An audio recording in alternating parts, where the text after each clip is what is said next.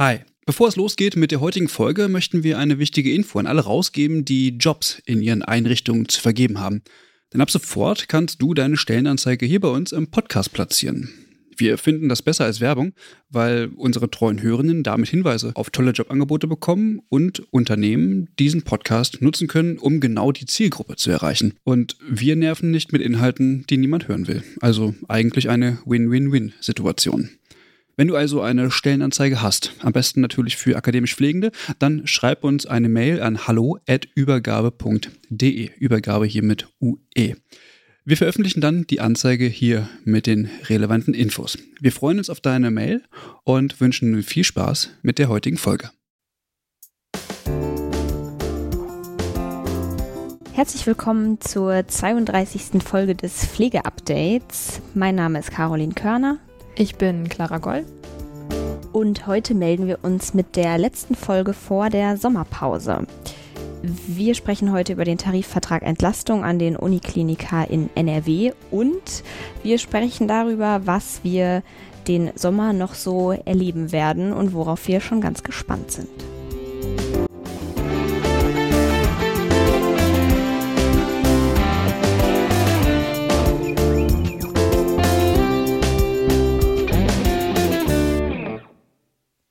Ja, Caro hat es eben schon erwähnt, wir kündigen es aber jetzt nochmal zu Beginn der Folge an. Das Update und auch die großen Übergabefolgen gehen den August in Sommerpause. Ab dem 17. September ist dann der Übergabe-Podcast wieder für euch da und am 24. September kommt dann ja unsere erste Pflege-Update-Folge wieder nach der Sommerpause. Ja, es ist vollbracht, Caro. Elf Wochen Streik an den Unikliniken in Nordrhein-Westfalen gehen mit einem positiven Ergebnis zu Ende. Ja, richtig cool. Also wir haben ja schon hier im Pflegeupdate und auch in den großen Übergabefolgen generell immer mal wieder darüber berichtet. Und es ist ja tatsächlich jetzt ganz schön zu sehen, dass sich nach äh, über 25 Verhandlungstagen waren das, glaube ich, auf Eckpunkte zu dem geforderten Tarifvertrag Entlastung geeinigt werden konnte. Ja, letzten Dienstag war es dann soweit. Am 19.07. hat die Verdi-Tarifkommission eine Einigung mit überwältigender Mehrheit zugestimmt. Und starten wird dieser Tarifvertrag nächstes Jahr und hat dann erstmal eine Laufzeit von fünf Jahren. Ja, und hier an dieser Stelle ist nochmal zu betonen, es geht wirklich konkret bei diesem Tarifvertrag um die Arbeitsbedingungen. Nicht wie ich gestern hier in Münster auf der Straße von PassantInnen gehört habe, um mehr Geld für die Pflegekräfte, um das nochmal zu betonen. Ja, aber schauen wir uns doch noch mal näher an, was jetzt konkret für Maßnahmen vereinbart wurden. Für die Pflegefachpersonen oder wie es in dem Eckpunktepapier heißt, patientennahe Berufsgruppen, für die ist jetzt ein äh, Hauptbestandteil die festgelegten Personalschlüsse. Also um da vielleicht ein bisschen genauer zu werden, äh, zitiere ich einfach mal, was in dem Eckpunktepapier steht. Da steht, für weite Teile der Pflege inklusive psychiatrischer Stationen und der Notaufnahme wird ein schichtgenaues Zahlenverhältnis von Beschäftigten zu Patientinnen festgelegt ja, weite Teile der Pflege, das lässt schon die Frage aufkommen, welche Bereiche da jetzt nicht mit eingeschlossen sind. Ich habe da jetzt direkt mal an die Intensivstation gedacht, aber das wird wohl noch bekannt gegeben werden. Diese Quote wurde nach den Bereichen individuell und nach einem, so lässt es sich dem Pressestatement von Verdi entnehmen, international anerkanntem Schlüssel festgelegt. Okay, und dann ist jetzt natürlich auch noch interessant, was passiert denn, wenn die Quote in einer Schicht unterschritten wird? Unikliniken sind ja Maximalversorger, also das heißt, sie müssen eigentlich nach ihren Kapazitäten aufnehmen und Betten zu sperren, fällt da natürlich eher schwer. Ja, genau. Wenn eine Schicht dann nach diesem Verhältnis unterbesetzt ist, dann bekommen die Betroffenen Belastungspunkte. Und das gilt auch, wenn zum Beispiel anderweitig, beispielsweise durch tätliche Angriffe von PatientInnen, Belastungssituationen in der Schicht aufgetreten sind. Für dann jeweils sieben gesammelte Punkte gibt es dann einen freien Tag als Belastungsausgleich. Aber maximal sind es eben elf Tage jetzt im ersten Jahr, die damit zusammenkommen können pro Person. Und im zweiten Jahr sind es dann bereits zwei Wochen, also 14 Tage. Und im dritten Jahr sind es 18 Tage. Die Umsetzung erfolgt also gestaffelt. Insgesamt haben die Kliniken anderthalb Jahre Zeit, die dafür notwendigen Strukturen zur Dokumentation und eben auch zur Erfassung zu schaffen. Ja, und auch für Auszubildende in der Pflege gibt es vereinbarte Entlastungsbedingungen. Hier erhalten diese Mindeststandards für Praxisanleitung und eine feste Zahl an Lehrkräften sowie auch freie Tage für Selbstlernzeit. Werden auch diese unterschritten, erhalten die Azubis ebenfalls diesen Belastungsausgleich. Was man aber nochmal hervorheben muss, was lange auch ein Knackpunkt in den Verhandlungen wohl gewesen ist, die Entlastung für die anderen Bereiche der Klinik. Also jetzt bekommen eben auch erstmals Mitarbeitende in der Radiologie oder die Mitarbeitenden in den Betriebskitas, aber auch Therapeutinnen und Therapeuten diese Mindestvorgaben, die dann eben entsprechend auch entlastet werden können. Ja, Verdi zeigt sich allerdings auch etwas enttäuscht, denn die Ambulanzen, Technik und die Servicebereiche wurden hierbei nicht bedacht. Als Kompromiss erhalten diese jedoch 30 zusätzliche Vollzeitstellen pro Klinik. Ein kleiner Trost, so Verdi. Aber nochmal, um auf dein Erlebnis in Münster zurückzukommen, einen kleinen finanziellen Aspekt gibt es ja doch auch jetzt im Tarifvertrag Entlastung. Da wurde nämlich festgelegt, dass der Tarifvertrag des öffentlichen Dienstes, also der TVL, für die Unikliniker auch weiterhin geltend bleibt und damit übernehmen die Unikliniker dann auch automatisch kommende Veränderungen, die eben in diesem Tarifvertrag vereinbart werden. Ja, das Ganze muss jetzt noch formhalber am 5. August in einer Urabstimmung der Pflege final entschieden werden. Aber da die Verdi-Tarifkommission schon diesem Tarifvertrag Entlastung zugestimmt hat, gilt die Annahme als sehr wahrscheinlich. Ja, und auch die Seite der Arbeitgeber und Arbeitgeberinnen zeigt sich mit dem Ergebnis tatsächlich zufrieden. Also der Vorstandsvorsitzende des Universitätsklinikums Köln und er war auch gleichzeitig Verhandlungsführer der NRW-Unikliniker Edgar Schömig. Der hat Folgendes gesagt. Mit den vereinbarten Eckpunkten werden die Unikliniken in Nordrhein-Westfalen Vorreiter bei den Arbeitsbedingungen in der Patientenversorgung sein. Wer in einer Uniklinik arbeitet, kann sich zukünftig sicher sein, dass es zumindest national keine besseren Rahmenbedingungen in anderen Krankenhäusern gibt. Das ja, finde ich ganz lustig eigentlich, weil das sind ja Töne, die wir auch schon aus Mainz kennen. Da wird in den Verhandlungen dann immer viel gemurrt und immer ein bisschen dagegen und wir wollen das irgendwie doch nicht so richtig. Aber am Ende, wenn es dann so kommt, dann kann man das natürlich auch ganz gut als Personalmarketingstrategie einsetzen. Ja, und auch NRWs Gesundheitsminister Laumann ist froh, dass es nun ein Ergebnis gibt das dann auch in seinen Augen die Arbeitsbedingungen nachhaltig entlastet oder so zumindest hofft er. Ja, wir sind auf jeden Fall ganz gespannt, wie es dann 2023 umgesetzt wird. Die Beschäftigten, so klang es jedenfalls auf dem Instagram-Kanal von Notruf NRW, sind total erleichtert und fühlen sich auch gestärkt. Und wir haben deswegen auch nochmal ein Statement von Paula Klan. Sie hat auf jeden Fall uns nochmal ein Statement gegeben, wie sie das Ganze jetzt findet.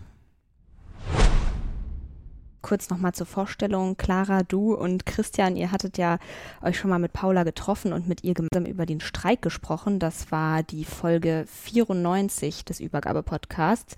Aber ja, erstmal begrüßen wir dich. Hallo Paula, schön, dass das so kurzfristig geklappt hat. Hallo, gerne. Nochmal kurz für diejenigen, die vielleicht die Folge 94 noch nicht gehört haben, was fatal ist, was ihr unbedingt tun solltet dann. Ähm, du bist bei Notruf NRW aktiv und hast dich für den Tarifvertrag Entlastung eingesetzt und eben auch mitgestreikt. Und ja, vielleicht so ein kleiner Rückblick von deiner Seite. Wie hast du denn die Zeit in Erinnerung? Ja, als äh, wahnsinnig aufregend auf jeden Fall.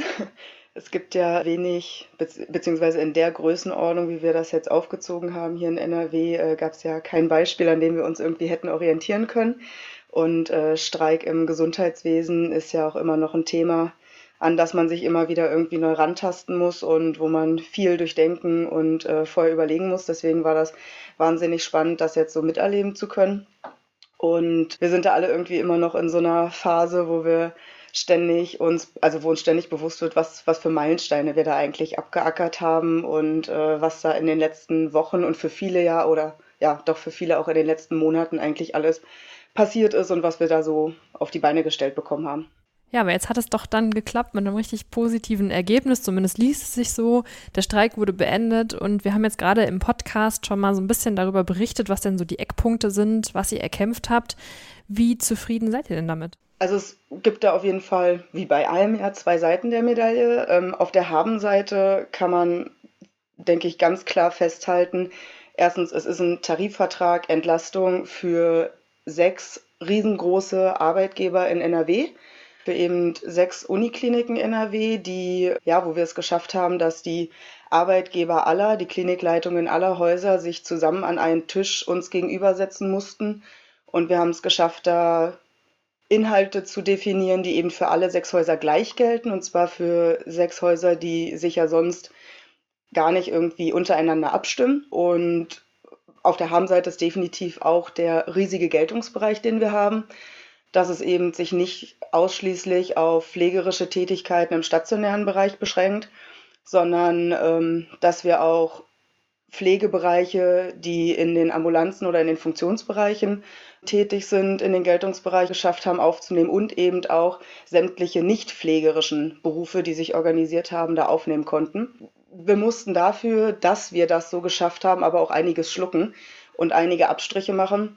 Denn wir sind schon mit der Wunschvorstellung reingegangen, dann auch eine wie auch immer geartete schichtgenaue Belastungserfassung für alle Bereiche im Tarifvertrag selbst zu definieren, um da dann auch eine schichtgenaue Erfassung und daraus resultierend dann auch eine, eine, eine Art Ausgleich zu benennen. Und das ist uns nicht gelungen. Hm. Und das hat unterschiedliche Gründe, aber ein riesengroßer Aspekt ist, dass wir im gesamten Verlauf immer wieder so viele Mauern hatten, die wir mit äh, Hartnäckigkeit und Realitätsbeispielen und äh, fachlicher Begründung dann irgendwie ein Stück weit ja, kleiner machen konnten und sie dann irgendwo überwinden konnten, um dann doch noch voranzukommen. Aber was wir alles an Hürden überwinden mussten, weil auf den Seiten, die da mit uns zusammenarbeiten mussten, nämlich auf Seiten der Politik und der Arbeitgeberseite, entsprechend harte Grenzen gezogen wurden oder uns ja entsprechend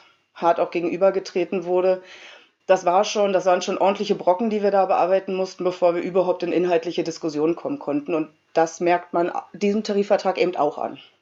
Das ist also, dass man Kompromisse machen muss, das klar, das ist natürlich wahrscheinlich immer irgendwie ein super schwerer Prozess äh, für beide Seiten. Wir haben uns ein bisschen über eine Phrase gewundert in dem Eckpunktepapier. Vielleicht kannst du uns da so ein bisschen mehr sagen. Für viele Bereiche der Pflege, was ist denn damit gemeint? Oder welche Bereiche sind denn nicht damit gemeint? Fragen wir vielleicht mal so rum. Die Bereiche, die es nicht, oder die pflegerischen Bereiche, die es nicht in den schichtgenauen Belastungsausgleich geschafft haben, sind zum Beispiel die Ambulanzen. Die Angestellten der Ambulanz sind, also wir mussten uns als Kompromisslösung auf Belastungsausgleiche einlassen, die eben in einem Modell eine schichtgenaue Erfassung der Belastungssituation definieren, für die es dann Punkte gibt, und ab einer bestimmten, eben ab sieben Punkten, dann einen entsprechenden Freizeitausgleich.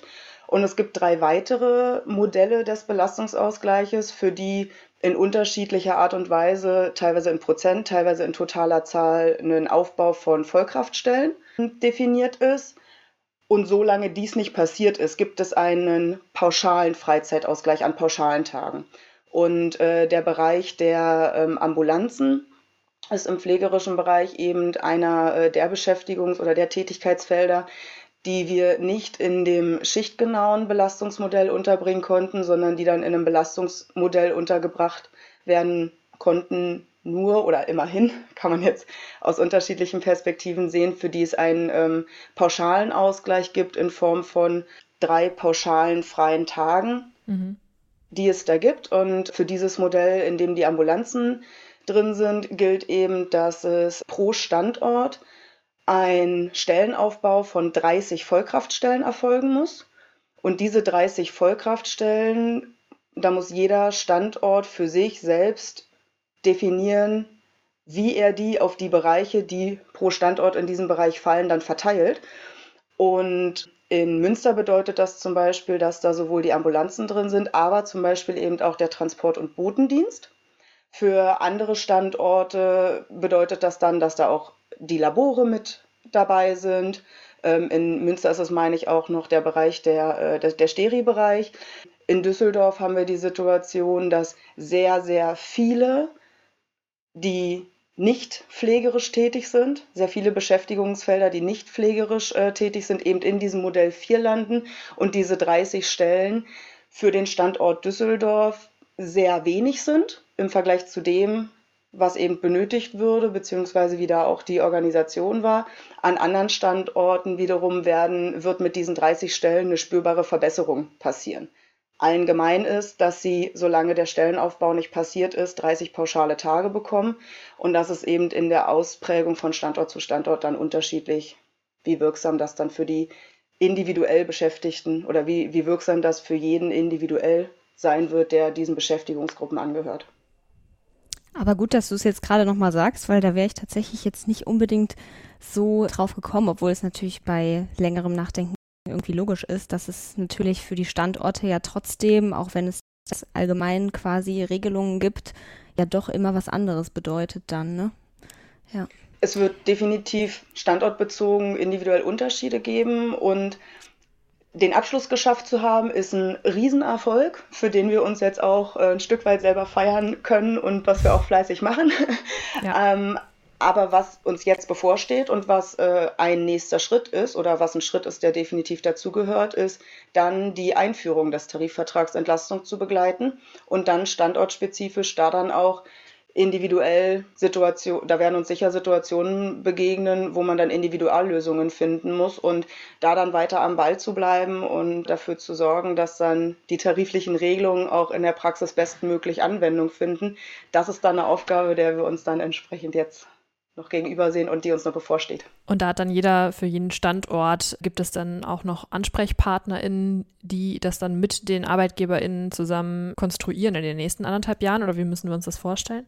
Genau, das ist äh, quasi auch Teil des Eckpunktepapiers äh, oder da schon ähm, angedeutet. Es wird für jeden Standort eine Evaluationskommission begründet, die paritätisch aus Mitarbeitern des Arbeitgebers und Mitarbeitern von unserer Arbeitnehmerseite aus besetzt sein wird auch entsprechend mit gewerkschaftlichem Background. Und diese Evaluationskommissionen begleiten dann den Implementierungsprozess. Da ist im Eckpunktepapier auch schon definiert, dass sie sich in gewisser Regelmäßigkeit zusammenfinden. Und diese Kommission ist dann auch Ansprechpartner für mich als Arbeitnehmerin, wenn mir auffällt, okay, im Tarifvertrag steht für meinen Fachbereich oder für meinen Beschäftigungsbereich die und die Lösung. In der Praxis merke ich jetzt, an der und der Stelle gibt es Klärungsbedarf. Dann kann ich mich an die Evaluationskommission wenden, kann das da ansprechen und kann dann da entsprechend darum bitten, dass das dann, dass da mit der Arbeitgeberseite zusammen gemeinsam Lösungen gefunden werden, um da dann auch wirklich klar zu definieren, wie die tariflichen Regelungen dann anzuwenden sind. Mhm. Wenn wir gerade schon bei den Arbeitgebern und Arbeitgeberinnen sind, uns ist so ein bisschen aufgefallen, dass ja viele, oder was heißt viele, wir haben das äh, Zitat von einem Vorstandsvorsitzenden des Universitätsklinikums Köln äh, vorhin ja hier gehabt im Podcast. Und der zeigt so ein bisschen, dass er sich jetzt freut und sagt so, ja, wer jetzt an diese, an den Unikliniker in NRW arbeitet, der kann zukünftig sicher sein, dass es national keine besseren Rahmenbedingungen gibt. Wie findet ihr sowas jetzt? Weil ihr wart ja auch so ein bisschen, das hast du ja angesprochen, dass es da schon harte Diskussionen auch mit der Arbeitgeberseite gab. Es ist nur bedingt überraschend, wenn man sich auch angeguckt hat, wie das Ganze in Berlin vonstatten lief. Da gab mhm. es auch nach Abschluss dann relativ schnell entsprechende Werbeoffensiven, in denen äh, die Entlastungsregelungen dann als Pro-Werbe-Argument quasi genutzt wurden wenn man, wie gesagt, den Verhandlungsverlauf mitbekommen hat und sich, also nur um jetzt mal auch das eins der extremsten Beispiele zu nennen, mitbekommen hat, dass die Uniklinik Bonn uns mit einer einstweiligen Verfügung versucht hat, komplett gegen den Streik an sich anzugehen, dann ist das etwas, was als Werbemaßnahme nachvollziehbar ist. Dann ist das aber auch was, was einem deutlich äh, zu denken gibt, weil die Haltung innerhalb der Verhandlungen da dann schon wirklich schwierig waren und wir da wirklich schwierige Situationen zu bewältigen hatten. Und letztendlich ist unser Ziel ja von vornherein gewesen, eine Patientensicherheit zu gewährleisten.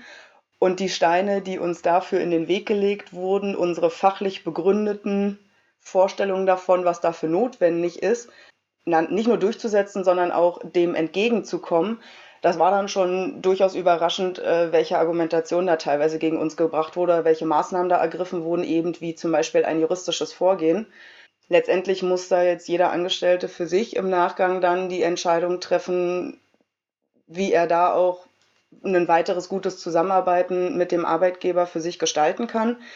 Ähm, es ist ein Riesenfortschritt, den wir da gemacht haben und mit der Einführung wird es da entsprechend auch zu Personalwerbemaßnahmen kommen müssen, weil genau das ist ja der Hebel, den wir ansetzen wollten. Wir wollten, dass die Arbeitgeber sich in der Situation sehen, Stellen in den Bereichen, die da jetzt beteiligt sind, aufbauen zu müssen, um da wieder eine gewisse Versorgungskapazität unter guten Bedingungen gewährleisten zu können.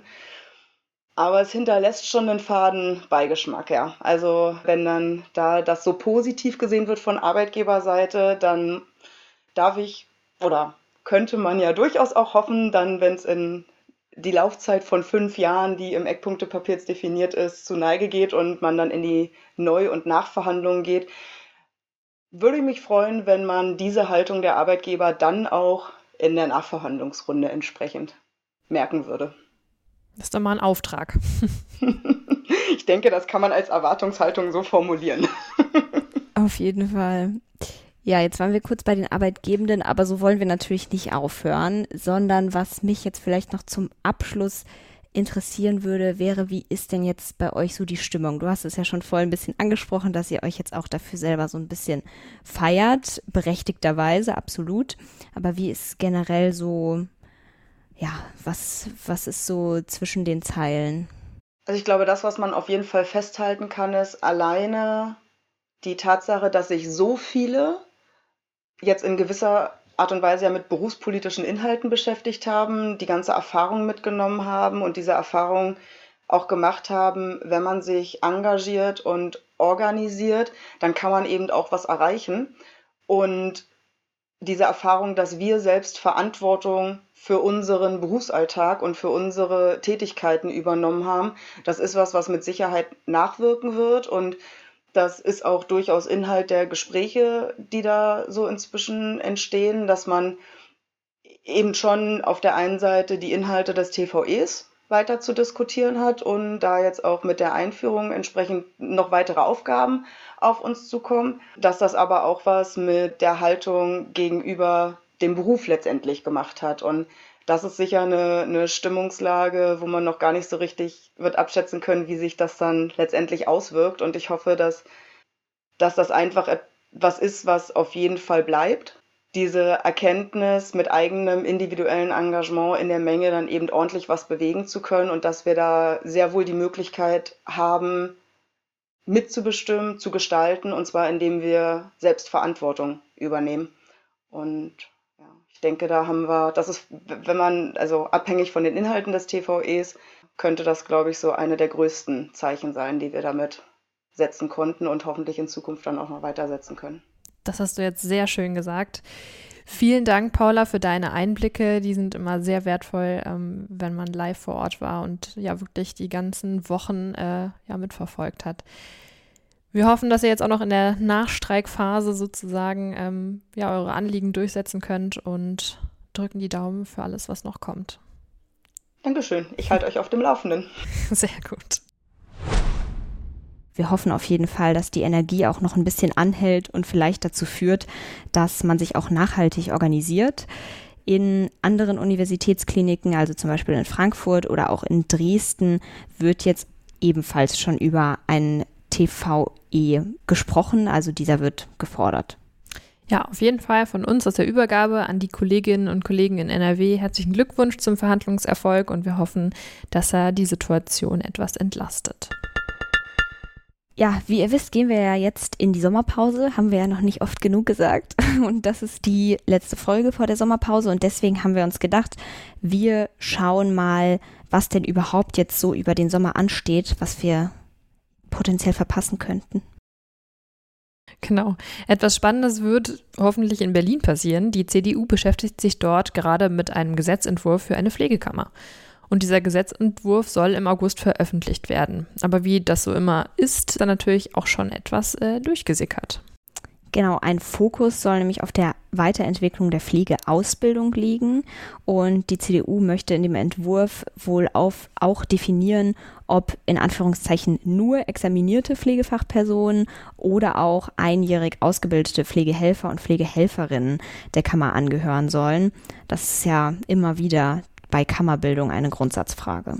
Ja, aber wenn man jetzt nochmal zurückschaut, die Diskussion um eine Pflegekammer in Berlin, die ist ja jetzt nichts Neues. Also natürlich ist es schön, dass da jetzt endlich mal wieder ein Entwurf kommen soll, aber die Diskussion ist eigentlich nicht mehr so heiß. Denn schon 2015 hat sich die CDU für eine Pflegekammer stark gemacht. Da gab es auch schon mal eine, ich sag mal Mini-Befragung unter 1200 Pflegefachpersonen, wo die knappe Mehrheit für die Kammer gestimmt hat. Ja, und das Vorgehen wäre jetzt so, also der Gesetzentwurf äh, muss jetzt begründen, warum denn zum Beispiel Organisationen und Verbände nicht ausreichen, also im Prinzip, warum es genau eine Pflegekammer braucht. Und infolgedessen ist dann über ein Kammergesetz abzustimmen. Aber wie sind denn überhaupt die Chancen, dass das passiert? Ja, wie genau die Chancen da jetzt stehen, kann ich tatsächlich nicht wirklich sagen. Bisher waren die SPD und auch die Linken eher etwas gegen die Kammer in der Hinsicht. Also sie haben sich eher ablehnend und abwartend verhalten, aber gegenüber dem Tagesspiegel hat nun eine Politikerin der Grünen geäußert, dass die Koalition einen sogenannten Dialogprozess zu dem Thema starten will. Also weil grundsätzlich sind sie ja schon pro Professionalisierung der Pflege und auch auf Bundesebene sind die Grünen ja auch pro Kammer. Mhm. Ja, dann auf jeden Fall mal sehen. Aber wenn Sie denn schon für die Professionalisierung der Pflege sind, frage ich mich, sind Sie dann vielleicht auch nach etwas Überzeugungsarbeit doch für die Kammer? Auch in Berlin? Ja, wir werden sehen. Fragen über Fragen. Das stimmt. Tja, einiges, was wir uns im September vielleicht dann nochmal als News vornehmen und worauf wir uns noch freuen können, wo sich sicherlich einiges entwickeln wird. Aber jetzt geht es erstmal in die Semesterferien, in den Urlaub, in die Sommerpause. Und ja, wir freuen uns auf jeden Fall dann Ende September wieder auf eine neue Pflege-Update-Folge. Genau. Deswegen euch allen einen fabelhaften Sommer, bleibt informiert und in bis Ende September eure Übergabe.